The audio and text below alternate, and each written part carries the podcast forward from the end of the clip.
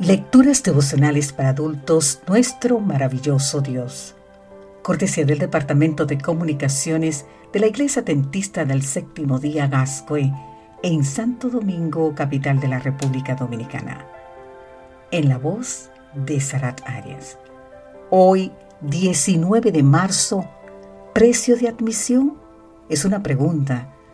Primera de Pedro, capítulo 4, versículo 8 nos dice, sobre todo, ámense los unos a los otros profundamente, porque el amor cubre multitud de pecados. ¿Cuál es la diferencia entre amor incondicional y amor condicional? En opinión de la doctora Rachel Naomi Remen, la pregunta está mal formulada. Debería decir la diferencia entre amor y aprobación. Por naturaleza, dice ella, el verdadero amor siempre es incondicional. La aprobación, en cambio, implica que la otra persona primero debe cumplir con ciertas condiciones para merecer ser amada. Esto está en el libro Kitchen Table Winston, página 47.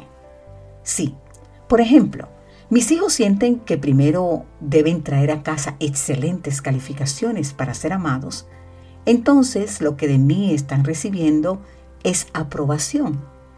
Si para recibir muestra de cariño mi esposa primero debe cumplir con ciertas condiciones, pensar como yo, comportarse como a mí me gusta, entonces lo que está recibiendo es aprobación.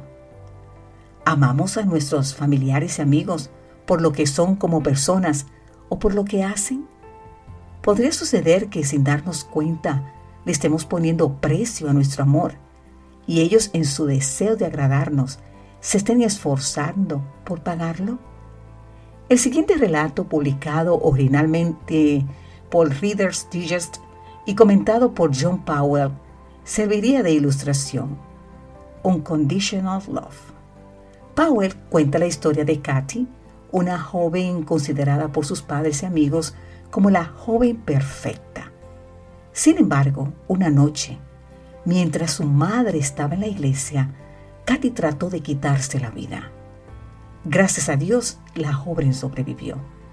Según el psiquiatra que la atendió, Katy nunca había sido ella misma, sino que creía que tenía que ser todo lo maravillosa que sus padres pensaban que ella era.